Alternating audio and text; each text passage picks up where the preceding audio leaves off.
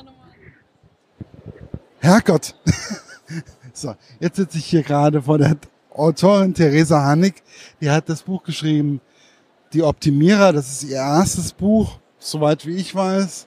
Und ich habe mich als erstes gleich gefragt, wo ich ähm, den Samsung kennengelernt habe, wie kommt man eigentlich auf die Idee des Lebensberaters? Oh, das ist ganz einfach.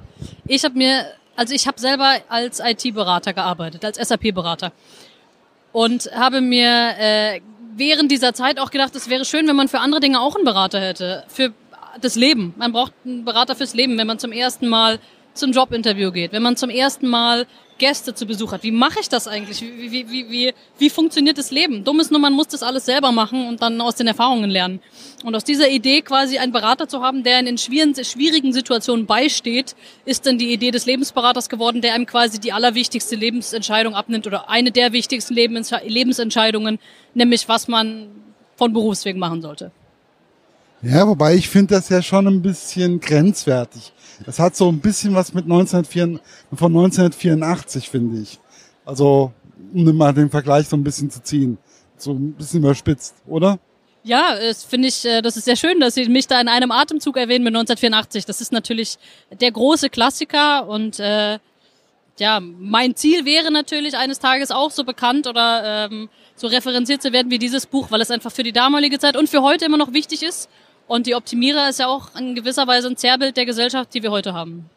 Ja, es ist also, ich denke, also ich hatte so das Gefühl, wir sind, also so bei, ich bin jetzt momentan bei Seite 150 oder sowas in der Richtung, aber wir sind, glaube ich, relativ nahe bei den Optimier, äh, zu diesem Thema der Optimierer. Ja, ich glaube auch. Also mein äh, Roman spielt ja im Jahr 2052 und ich glaube mittlerweile schon, dass das, was ich schreibe, wenn es eintritt, viel eher eintritt. Also zum Beispiel gibt es ja in meinem Roman äh, die Idee der Sozialpunkte. Das heißt, Menschen bekommen äh, von Staatswegen Punkte für positives Verhalten oder Punkte abgezogen, wenn sie was Schlechtes tun. Und es gibt so etwas bereits seit 2015 in China und es soll ab 2020 tatsächlich wichtig für das Alltagsleben werden, dass man da schneller Behördengänge erledigen kann oder schneller ins Gefängnis kommt, wenn man eben wenige Sozialpunkte hat. Ja, Sozialpunkte kriegt man ja zum Beispiel bei dem Buch äh, fürs Schneeschippen. Ja, genau. Also quasi für Wohltaten, für Dinge, die der Community helfen. Oder Verbesserungsvorschläge wie zum Beispiel Ampelschaltung oder oder. Genau, oder wenn man jemanden denunziert, der eben etwas Schlechtes für die Gesellschaft tut. Also es ist immer ein zweischneidiges Schwert. Wobei ich finde halt einfach, dass es ähm, sowieso schon, es wird mir, wurde mir sehr schnell bewusst, dass es sehr ähm, ein sehr zweischneidiges Schwert ist. Ähm, einerseits ist das mit dem Lebensberater schön, ne? man hat es relativ einfach, aber man sollte sich nicht unbedingt so sehr darauf verlassen. Nicht so wie jetzt zum Beispiel die Person, die wir als erstes in der ersten ähm, Sequenz mehr oder weniger gleich fest äh, kennenlernen. Genau, also ganz am Anfang äh, wird relativ detailliert eine Beratung geschildert, und zwar die Beratung von Martina Fischer, die ist 20, hat Abitur, ist aber eigentlich so ein bisschen lethargisch und hat nicht so Bock irgendwie.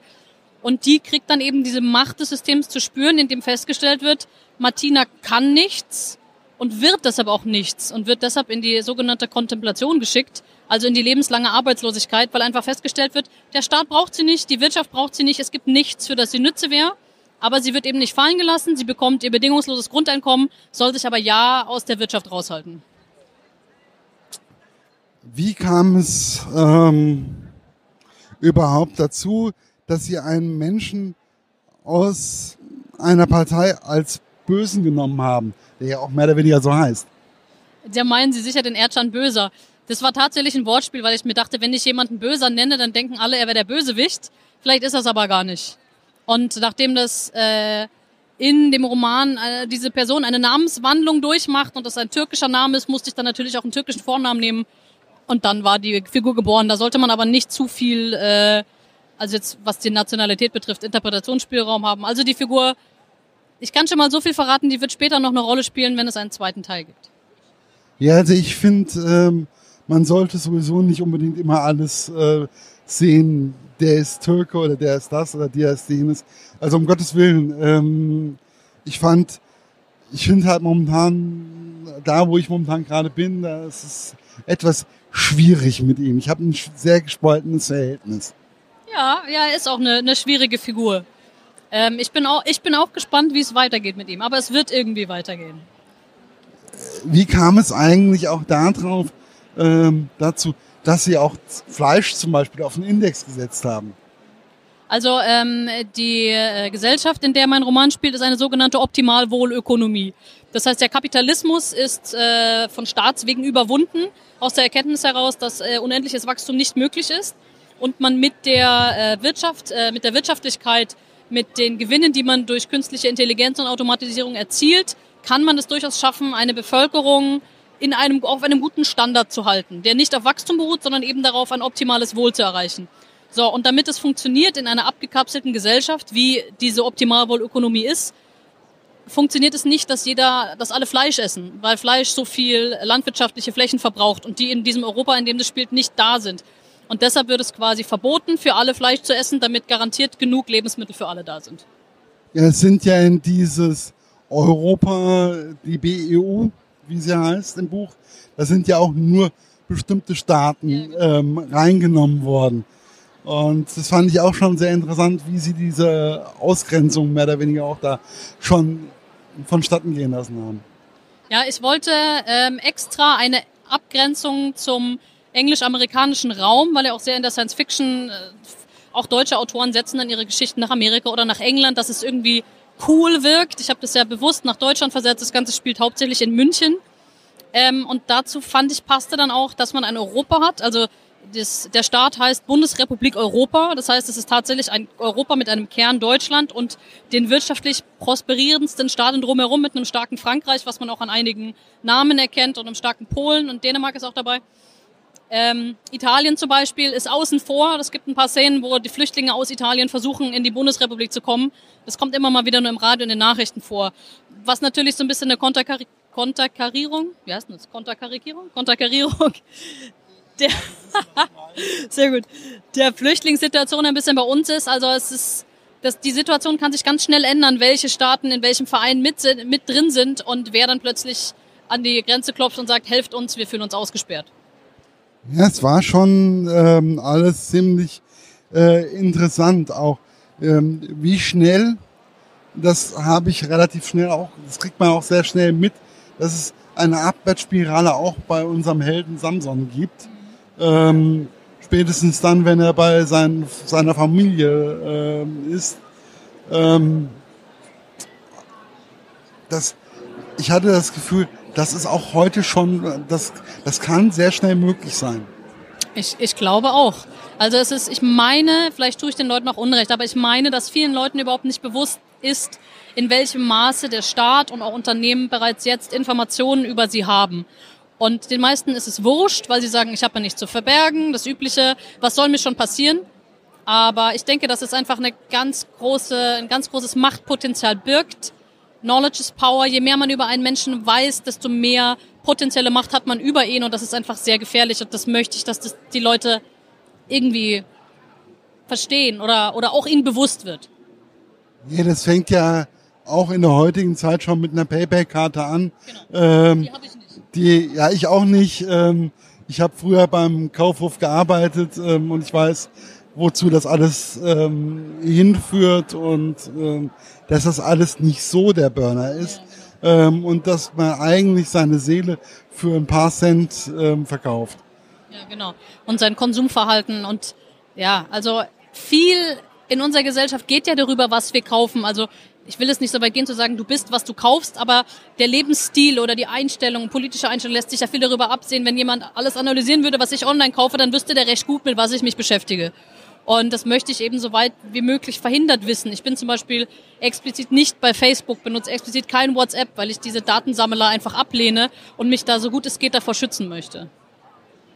Ja, ich muss leider als Blogger dann teilweise also ich bin auch hauptsächlich bei Facebook nur online wegen dem Blog und äh, ja, aber ansonsten ähm, nein, weil und wir sind sowieso durch das Smartphone werden wir auch immer ähm, gläserne. Was ich finde, die Linse zum Beispiel, das ist eigentlich nur die Fortsetzung von dem, was wir momentan haben.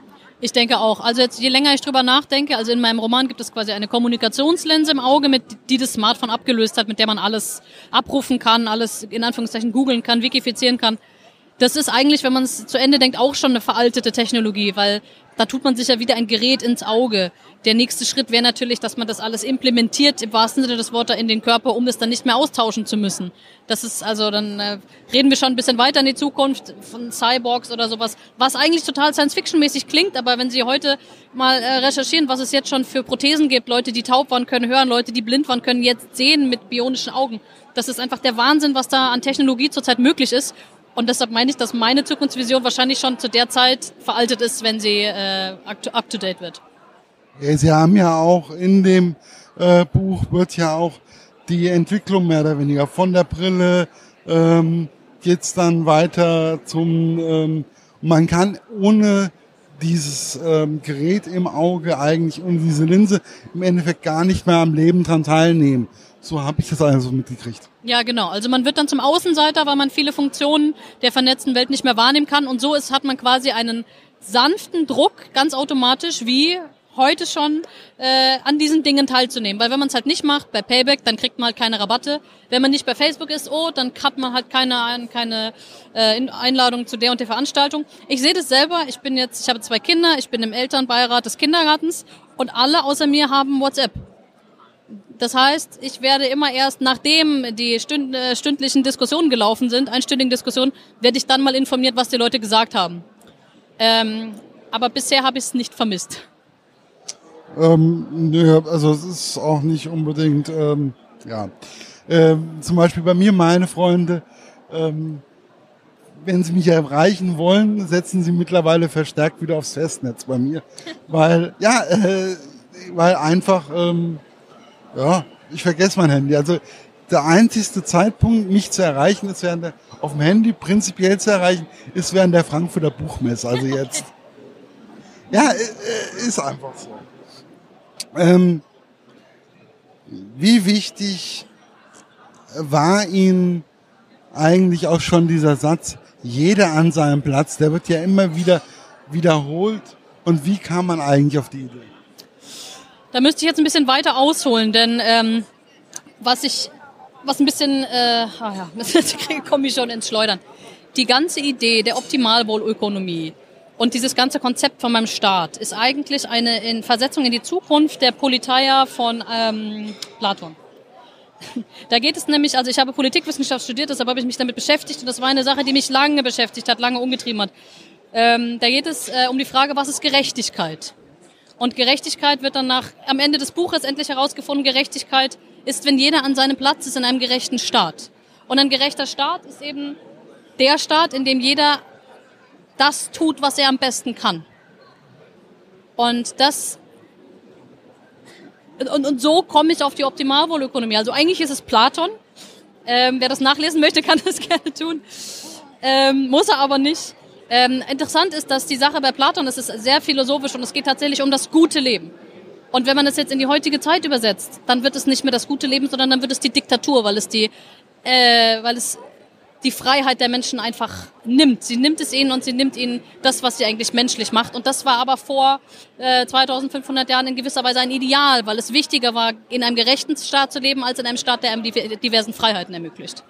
Ja, ich habe es auch so das Gefühl gehabt, es wandert sich so langsam sicher Richtung äh, Diktatur. Also äh, man kriegt eigentlich alles vorgekaut und das fand ich sehr erschreckend in dieser ähm, in dieser Einfachheit. Also es ist eigentlich äh, sehr einfach, sehr schnell zu lesen. Ich habe ähm, ich konnte das Buch dann teilweise gar nicht mehr aus der Hand nehmen. Das freut mich. Es war, wurde immer mehr zu einem Page-Turner und ich habe mich dann, also ist Platon mehr oder weniger auch teilweise so der Ideengeber des Buches so ein Stück weit?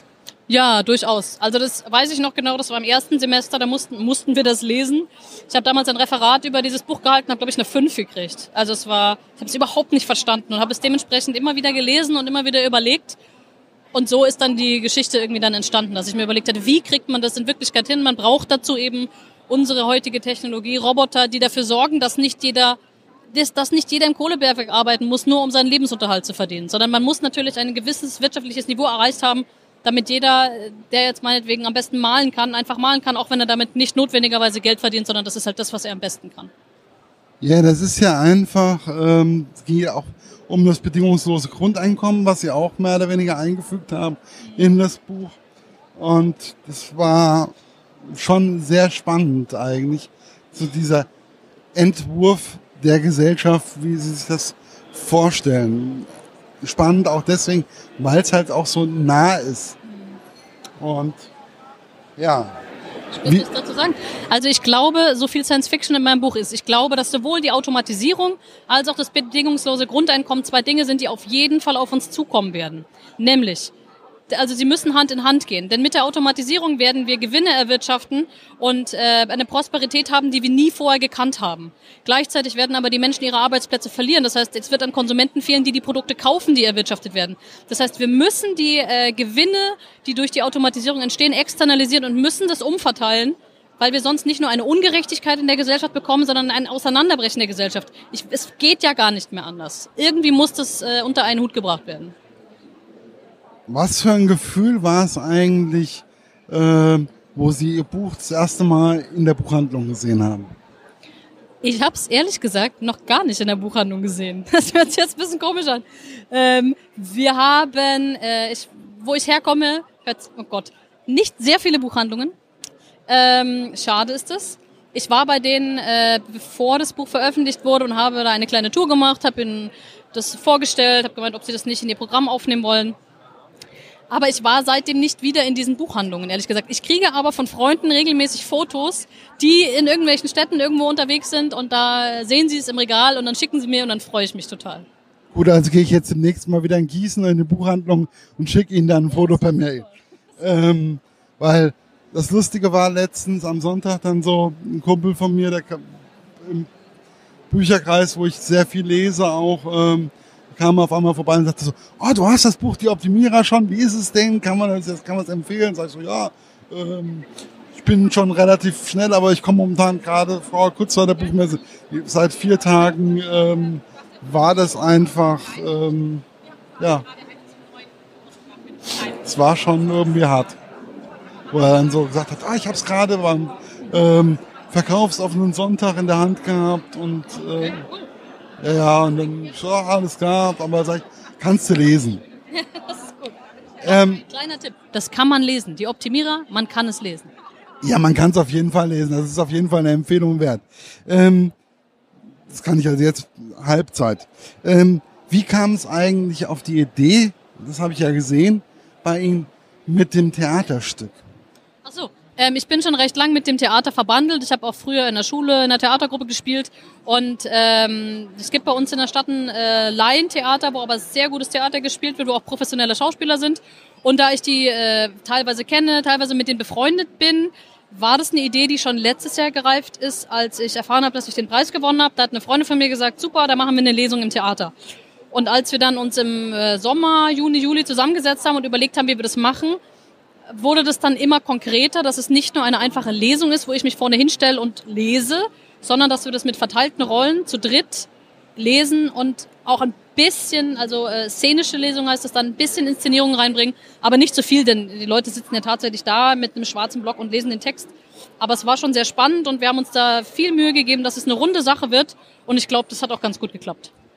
Man kann sich da auch ein sehr, sehr gutes Bild machen, wenn man das jetzt zum Beispiel ähm, ja, auf ihrer Homepage sieht. Und das ist auf jeden Fall, mir hat es sehr, sehr viel Spaß gemacht, das auch zu sehen und einfach auch, ist, ich hatte das Gefühl, da ist enorm viel Mühe da dahinter. Das stimmt. Ja, es war sehr viel Mühe. Ich war auch unendlich erleichtert, als es dann vorbei war. Ich war sehr glücklich, aber auch sehr erleichtert.